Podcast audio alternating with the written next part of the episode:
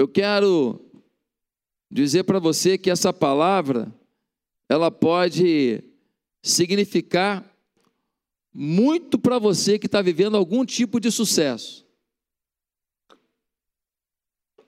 E pode significar muito para você que ainda está sem ver nem a sinalização do sucesso.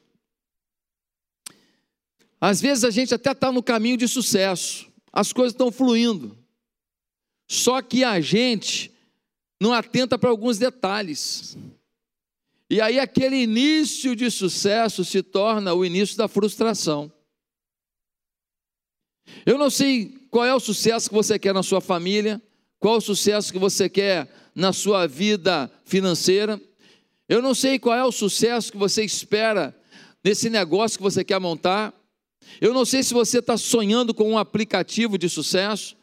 Mas eu quero dizer que na caminhada do sucesso, no início, a gente está muito focado, porque a gente quer acontecer e a gente está com um pouco de medo: será que vai ou não vai? Então o nosso pé fica no chão. Mas quando começa um pouquinho de sucesso, quando começa a vir um pouquinho de vitória, aí é que mora o problema. Porque quando começa a vir um pouco de sucesso, ainda que tenha um sucesso muito maior à frente, a gente às vezes descola os pés do chão e a gente começa a fazer coisas que atrapalham a nossa caminhada de sucesso com sabedoria. Por isso, abra comigo Gênesis capítulo 13, e nós vamos ler do verso 1 ao verso 13. Gênesis, capítulo 13, do verso 1 ao verso 13. Aqui temos um personagem chamado Ló, que nos dá toda a base para a gente entender o seguinte tema: como não jogar fora uma vida abençoada. Você tem uma vida boa, abençoada, tem dificuldades, mas boa, você pode jogar tudo fora. Como não jogar fora aquilo que você já tem de bênção na sua vida. É o tema de hoje. Se eu fosse você, ia no Instagram agora, mandava para todo mundo. Aí, entra aí, ó. Manda o link aí. Manda o link agora dessa mensagem. Porque você pode abençoar alguém que está no caminho de derrota, no caminho de perda de tudo que ele conquistou. Eu queria te, te pedir, manda agora essa informação para todo mundo. Gênesis capítulo 13, nós lemos assim: a desavença entre Abraão e o seu sobrinho Ló. Saiu, pois, Abrão do Egito e foi para o Neguebe, com sua mulher e com tudo que possuía. E Ló foi com ele. Abraão tinha enriquecido muito, tanto em gado como em prata e ouro. Ele partiu do Neguebe em direção a Betel, indo de um lugar para o outro, até que chegou ao lugar entre Betel e Ai, onde já havia armado acampamento anteriormente e onde pela primeira vez tinha construído um altar. Ali, Abraão invocou o nome do Senhor. Ló, que acompanhava Abraão, também possuía rebanhos e tendas, e não podiam morar os dois juntos na mesma região, porque possuíam tantos bens que a terra não podia sustentá-los. Por isso, surgiu uma desavença entre os pastores dos rebanhos de Abraão e os de Ló. Nessa época, os cananeus, os ferezeus habitavam naquela terra. Então Abraão disse a Ló: Não haja desavença entre mim e você, ou entre os seus pastores e os meus, afinal somos irmãos. Aí está a terra inteira diante de você. Vamos separar-nos. Se você for para a esquerda, irei para a direita. Se for para a direita, irei para a esquerda. Olhou então Ló e viu todo o vale do Jordão, e todo ele bem irrigado, até Zoar. Era como o jardim do Senhor, como a terra do Egito. Isso se deu antes de o Senhor destruir Sodoma e Gomorra. Ló escolheu todo o vale do Jordão e partiu em direção ao leste. Assim, os dois se separaram. Abraão, Abraão ficou na terra de Canaã, mas Ló mudou seu acampamento para um lugar próximo a Sodoma, entre as cidades do vale. Ora, os homens de Sodoma eram extremamente perversos e pecadores contra o Senhor. Gente, esse texto é muito forte. Dá uma olhada só. Tem um homem aqui chamado Ló. Ele é sobrinho de Abraão. Ele anda junto do tio o tempo inteiro. O tio ensinou para ele tudo que ele aprendeu na vida. E o tio, que era próspero, um homem de negócios, Abraão era bom nesse negócio. O tio ensina para ele e ele vai prosperando. E o tio dá para ele os primeiros animais, fala: é assim que faz, é assim que conduz. E ele vai prosperando, ele vai avançando, ele vai evoluindo. É uma coisa tremenda. Agora dá uma olhada no que acontece. Chega uma hora que Ló está tão próspero e o tio Abraão é tão próspero que os empregados de cada um começam a discutir, ter desavença. Não, nosso rebanho vai ficar ali primeiro, depois o seu. Primeiro meu rebanho bebe água e depois o seu. Não, eles vão ficar nessa sombra aqui, os meus animais. O seu vai para lá. A coisa começa a dar errado. E Ló, pelo jeito, ele entra na pilha dos seus empregados. Ele não coloca água na fogueira, ele coloca lenha. Chega ao ponto de Abraão virar para o sobrinho e falar: Meu sobrinho, faz o seguinte, segue o teu caminho, vai viver a tua vida, você vai para onde você quiser. Está aqui, ó. Se for para a direita, eu vou para a esquerda, se for para a esquerda, eu vou para a direita. Mas não vamos brigar mais, não. Nós somos irmãos, nós somos família. Eu amo você, não vale a pena. Toca a tua vida.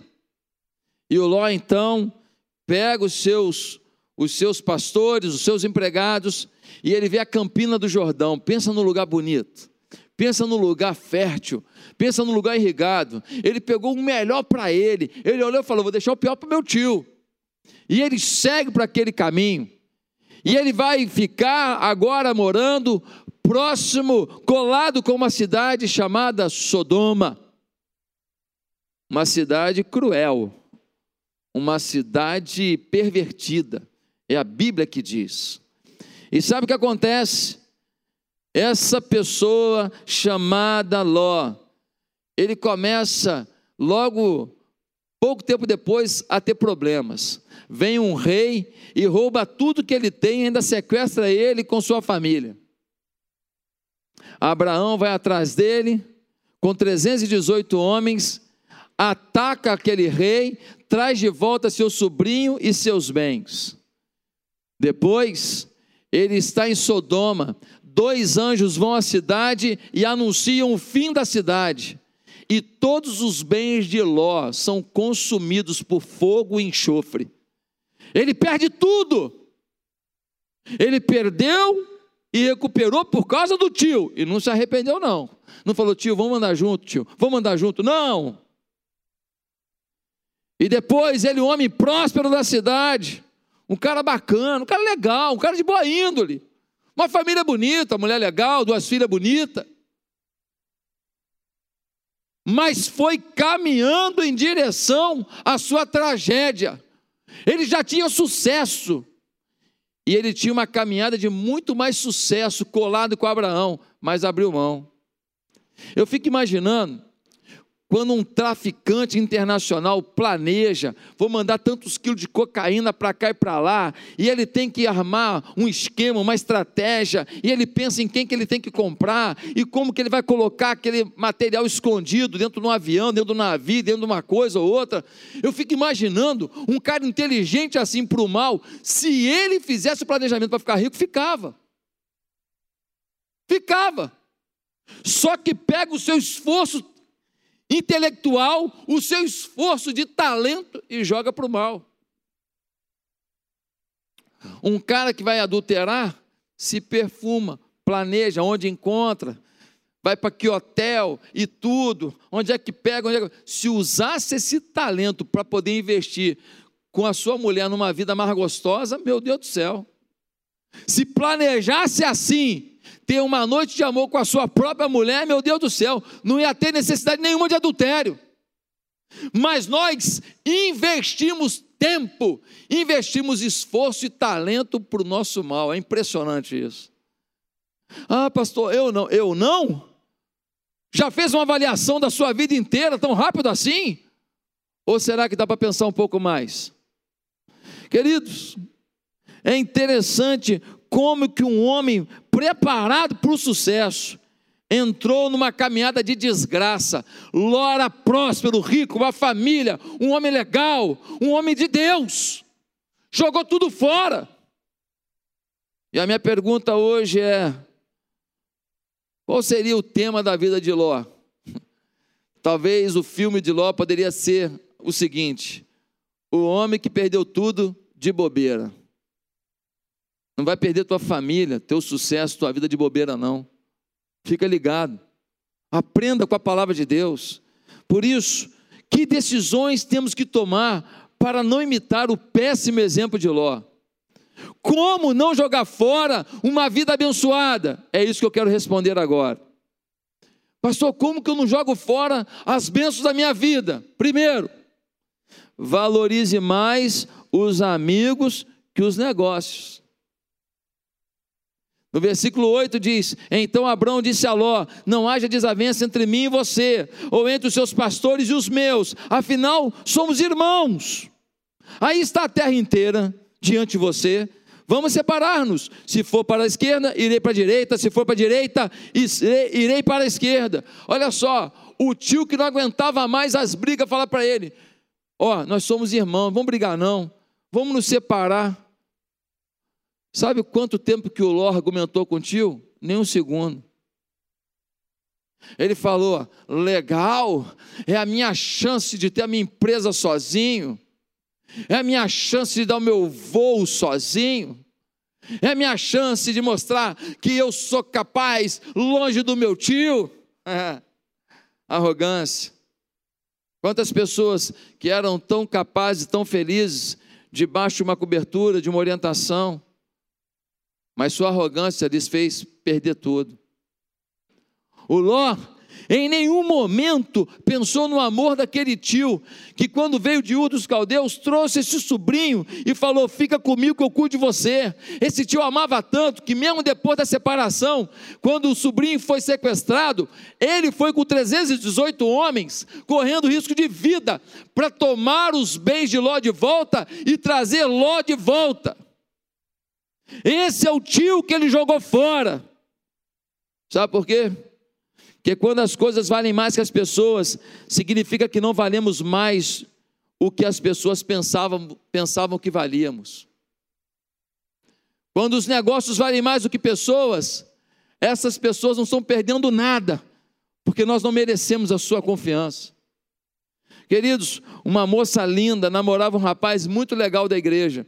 A família desse rapaz era pobre, não, era, não tinha dinheiro.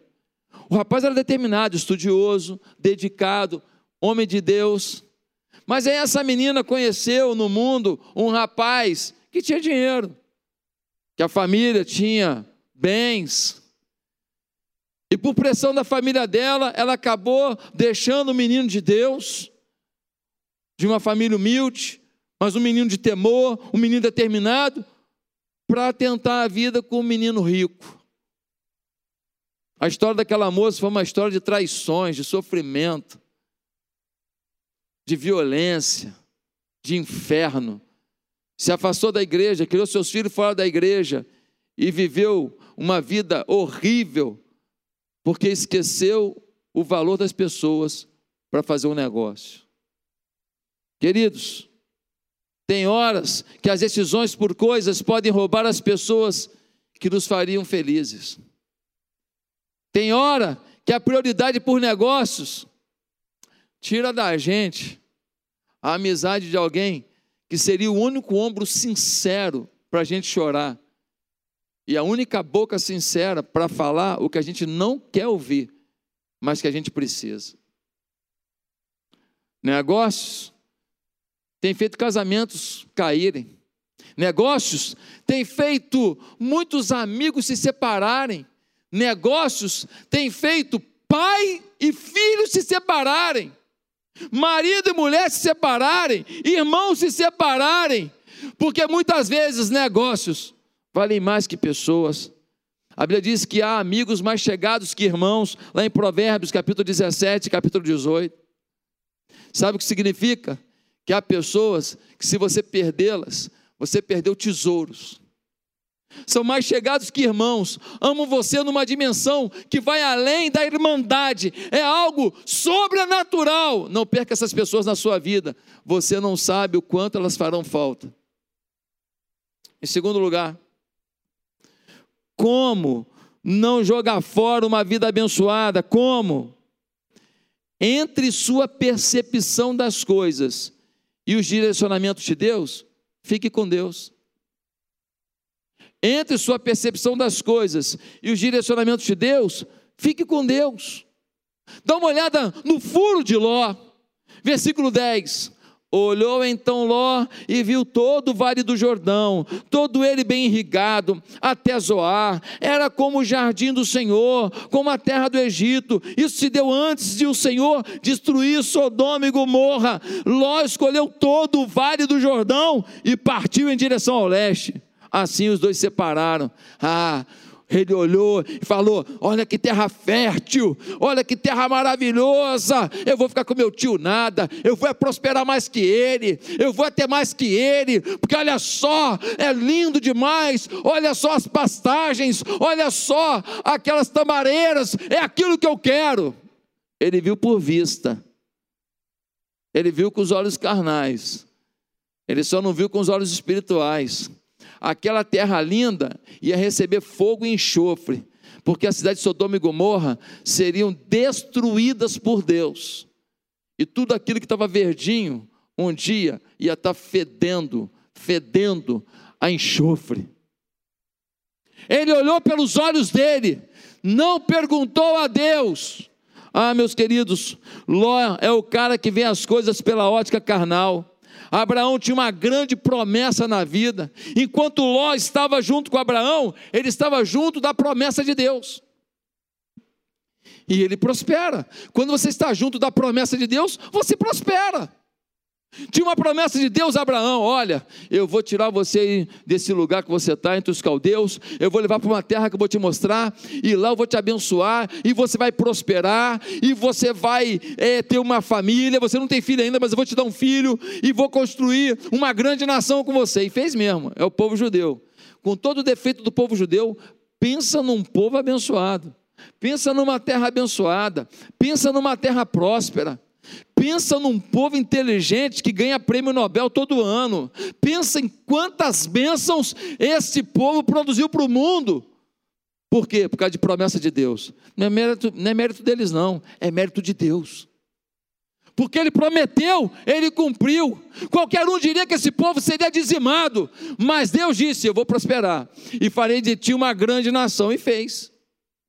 Meus queridos, quantas pessoas que ainda não entendem que melhor ainda é a bênção através do povo judeu, porque deles veio quem? Veio o Salvador, o Messias, Jesus.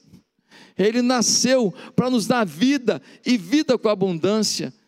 Ah, quando Ló olhou, ele viu aquela pastagem, ele falou: É ali que eu vou. E você, o que tem visto e está dizendo eu vou para lá, perguntou para Deus? Deus participou da sua demanda? Vai casar com essa pessoa? Perguntou para Deus? Vai formar uma empresa com essa pessoa? Perguntou para Deus. O quanto Deus interfere nesse projeto seu. Entre a sua percepção e as direções de Deus, fique com Deus. O Ló seguiu seus sentimentos, suas experiências, o seu talento. Esqueceu que Abraão simbolizava a promessa de Deus. Olha, querido, quando Samuel, olha que era Samuel, hein? Um grande líder, um grande sacerdote, um grande juiz, um grande profeta. Quando Samuel chegou na casa de Jessé, pai de Davi, para consagrar um novo rei, substituindo Saul, diz a Bíblia que Deus falou assim: ó, é um filho de Jessé. Ele chegou lá e viu um filho de Jessé parrudão, o cara tinha acabado de fazer o supino, ó, fortão, bonitão. Ele olhou para aquele cara e falou: Nossa, moleque bonito, olha o rosto dele, olha o cabelo dele, pinta de rei. E ele já foi andando em direção a um dos filhos de Jessé. E Deus falou no ouvido de Samuel assim: Samuel, Deus não vê como o homem vê, não. O homem vê só uma aparência, Deus vê o coração. Não é nenhum desses que estão aqui na sala. Nem o pai Jessé acredita no Davi. Ele trouxe os filhos todos, menos o Davi, pois aquele que ninguém vê é o que eu vejo.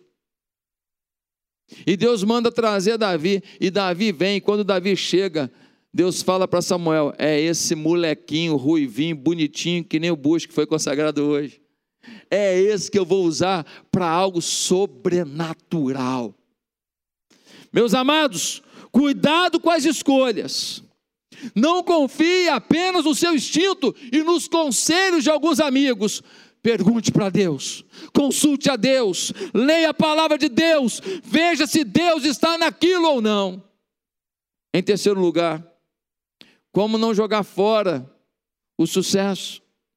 Como não jogar fora as bênçãos? Como não jogar fora uma vida abençoada? Faça as pessoas de sua família mais importante que os de fora. Faça os membros da sua casa mais importantes que os de fora. Pastor, isso é importante? É muito importante. O Ló não valorizou sua própria família.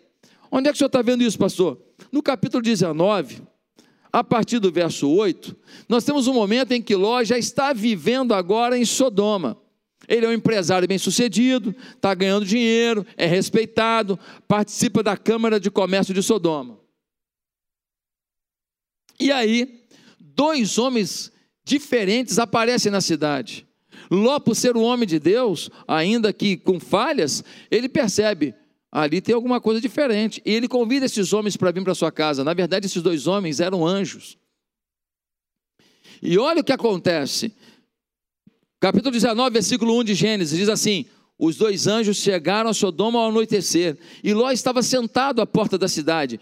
Quando os avistou, levantou-se e foi recebê-los, prostrou-se rosto em terra e disse: Meus senhores, por favor, acompanhem-me à casa do seu servo. Lá poderão lavar os pés, passar a noite, e pela manhã seguirão o caminho. Não, não, passaremos a noite na praça, responderam.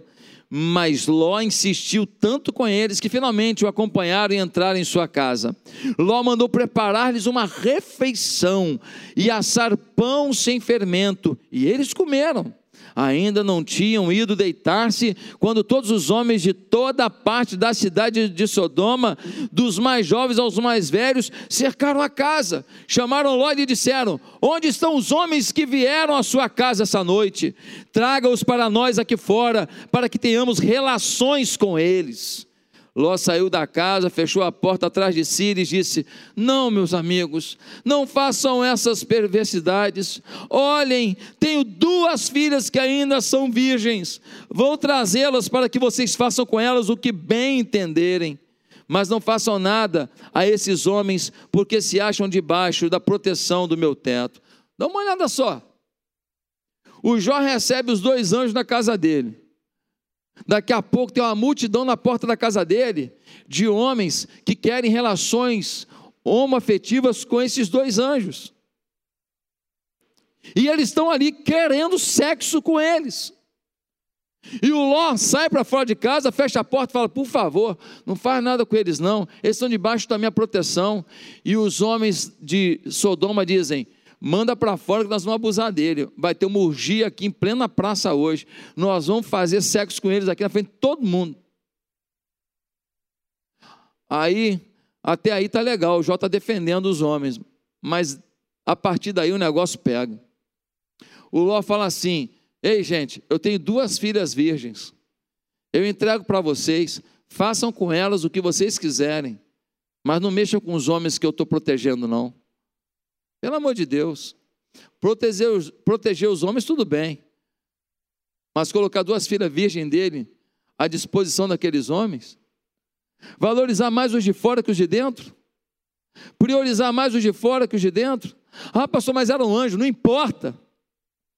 Eram visitas. As filhas eram a confiança de Deus na vida dele. Essa atitude de Jó mostra que as suas filhas não têm muito valor para ele.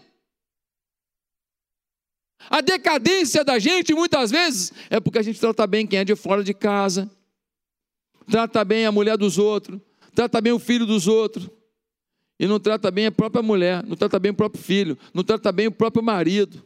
Quantas mulheres que são esquentadinhas, quantos homens que são esquentadinhos, quantos filhos que são esquentadinhos, não dá para viver assim. Quer jogar fora as bênçãos da sua vida? Deixe o seu temperamento roubar a alegria da sua casa. Quer perder a paz na sua vida? Deixe a sua forma de reação roubar a presença de Deus da sua casa. Você não pode agir assim. Olha o que Ló está fazendo. 1 Timóteo 5,8 diz: Ora, se alguém não tem cuidado dos seus, especialmente dos da própria casa, tem negado a fé e é pior que o descrente. Queridos, é bem conhecida a história de um velório de um grande líder da igreja. Era líder de um ministério da igreja. E aí, está tendo velório lá e ficou um, um menininho de oito anos pai morreu, o menininho está ali do lado da mãe, todo mundo chorando. E aí o pessoal da igreja começa a falar daquele homem: olha, o seu fulano era tão compreensivo, era tão amigo, era tão legal, era tão isso, era tão aquilo e tal. E o molequinho de oito anos aqui do lado da mãe começou a ficar confuso. Lá pela Santa ele começou a puxar a saia da mãe, e a mãe fala, menino, o que, que foi? Mãe, é melhor a gente olhar lá dentro do caixão para ver se é o papai mesmo. Por quê? Porque dentro de casa ele era o cão, na igreja ele era o santo. Dentro de casa, agressivo, brigão. Na igreja, terno, doce. Como você é com a sua família? Será que você trata bem o seu patrão, os seus funcionários, mas xinga as pessoas que você diz que mais ama? Quer destruir sua família? Você tem dado atenção aos seus filhos, sua mulher, seu marido, aos seus pais? Você separa tempo para eles ou você vive para você? Você se tranca no quarto ou você fica com eles? Em quarto lugar, como não jogar fora uma vida abençoada? Se esforce por ter um testemunho. No versículo 14, nós vamos ver uma seguinte situação. O anjo disse para Ló: Ló, esse povo está pervertido, Deus vai destruir essa cidade. Pega a tua família e sai daqui. E aí o Ló vai procurar os dois genros dele, que estão namorando as suas duas filhas. E diz assim o versículo 14 de Gênesis 3, 19: então Ló foi falar com seus genros, os quais iam casar-se com suas filhas, e lhes disse: Saiam imediatamente desse lugar, porque o Senhor está para destruir a cidade. Mas eles pensaram que ele estava brincando. Agora veja bem: o Ló convive com seus genros, ele fala de forma séria: Deus vai destruir esse lugar. E os caras acharam que era piada. Sinal que Ló não tinha autoridade quando falava das coisas de Deus para os seus genros. Sinal que não havia credibilidade no discurso profético de Ló junto aos seus genros. Se as pessoas não levam a sério mais o que você fala em nome de Deus, sinal que o seu testemunho prejudica isso. Sua atitude não corrobora com a sua fala. Alguma coisa não está batendo. O Ló está no momento complicado. Deus vai destruir a cidade. Ele fala com os dois genros que convivem com ele. E os dois genros dizem: só pode ser piada. Será que você está colocando o seu testemunho também em questão? Será que as pessoas estão achando que quando você fala de Deus só pode ser piada? Será que não há credibilidade na sua fala? Será que as pessoas não percebem o poder de Deus na sua vida? Pastor, ninguém fala nada não. Se ninguém fala nada não, tá ruim a coisa. Queridos, você já conviveu com alguém que você nunca imaginou que era um cristão? Um belo dia, você descobre que ele frequenta a igreja há muitos anos, que vai todo domingo. São os agentes secretos de Deus. Já aconteceu comigo, de eu conviver com uma pessoa, conviver anos depois, ah, eu frequento a igreja tal, meu pai até é, é, é, é bispo lá, minha avó é até não sei o que lá. Pelo amor de Deus. Testemunho zero, postura zero. A Bíblia diz assim: assim brilhe a vossa luz diante dos homens. Sabe o que a Bíblia está dizendo? No Sermão da Montanha, que você nasceu para brilhar, você nasceu para influenciar, você nasceu para ser milagre, você nasceu para conduzir o povo à adoração, você nasceu para fazer pessoas amarem mais a Deus.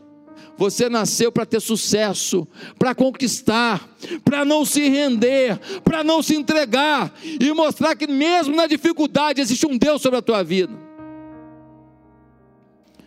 Avançar na vida é muito importante, mas não deixe sua família de lado. E aí vem o quinto e último ponto de como jogar fora uma vida abençoada.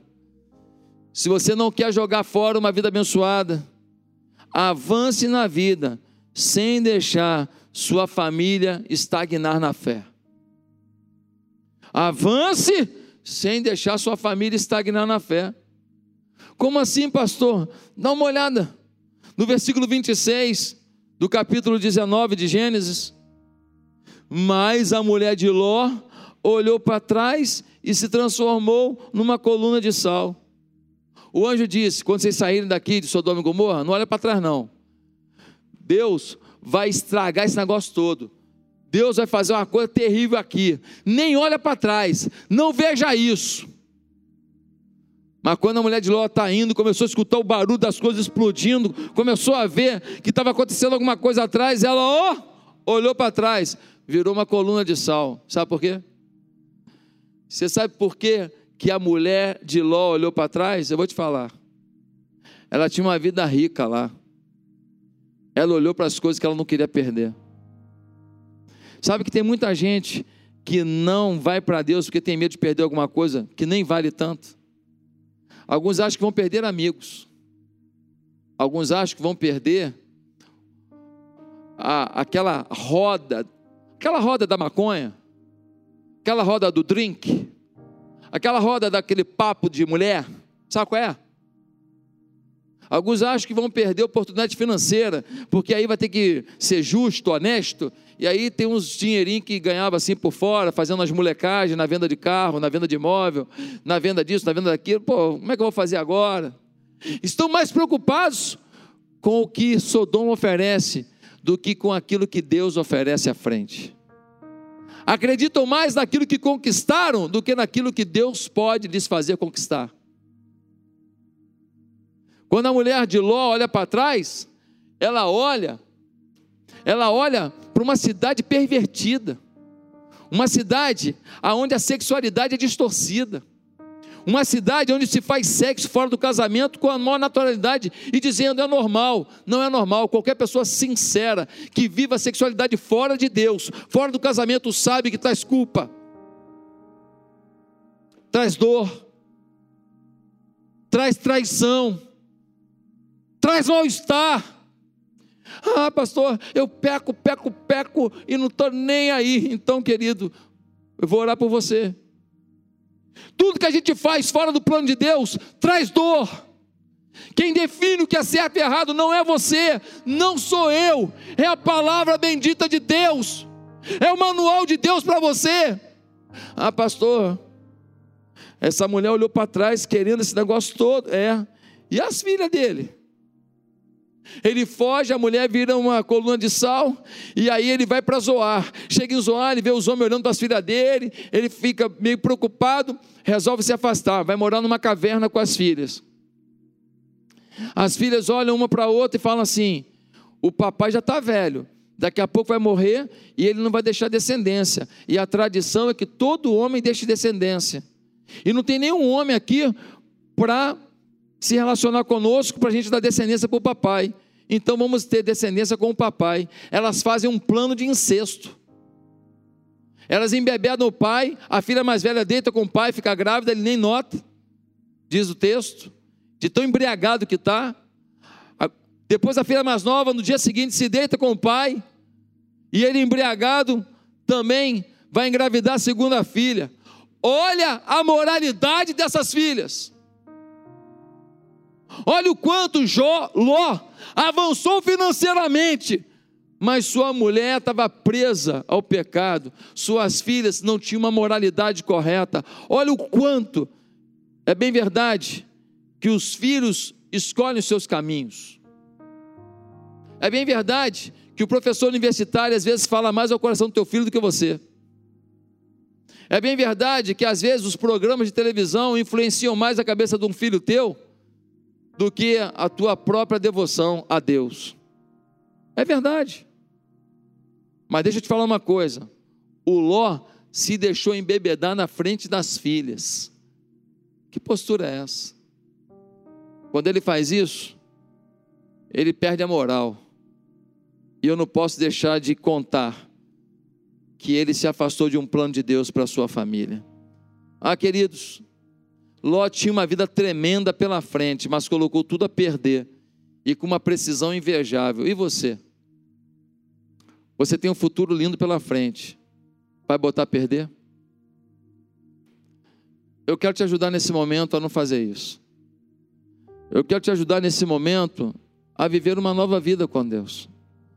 Eu quero te ajudar nesse momento a ter uma nova experiência com Deus. Tem uma vida abençoada à sua disposição. Tem promessa de Deus à sua disposição. Mas se você cometeu os erros que o Ló foi cometendo, você vai jogar fora.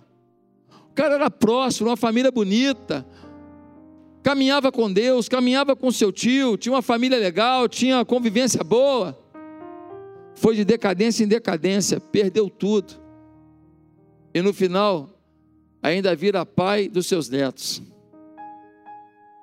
Que loucura! Que loucura que tomou a casa do Ló. Eu quero te falar uma coisa. Deus, depois dessa pandemia, tem um caminho de bênção para você. Mas tem uma escolha que você tem que fazer hoje. E a escolha é andar com Deus andar com a promessa de Deus, não se separar da casa do Senhor, não se separar dos projetos do Senhor, não se separar daqueles que te empurram para Deus e parar de andar com aqueles que querem te tirar do caminho de Deus.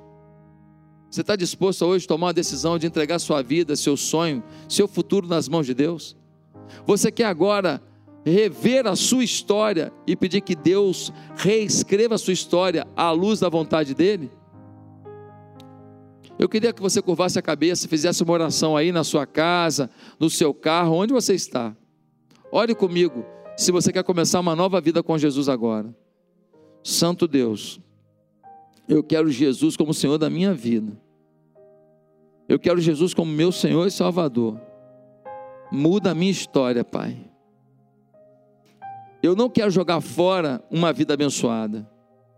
Eu quero compreender o que o Senhor planejou e eu quero viver exatamente o que o Senhor planejou. Pois é no nome de Jesus que eu me rendo ao Espírito Santo, peço perdão dos meus pecados e começo uma nova história contigo, ó Pai. No nome de Jesus, amém.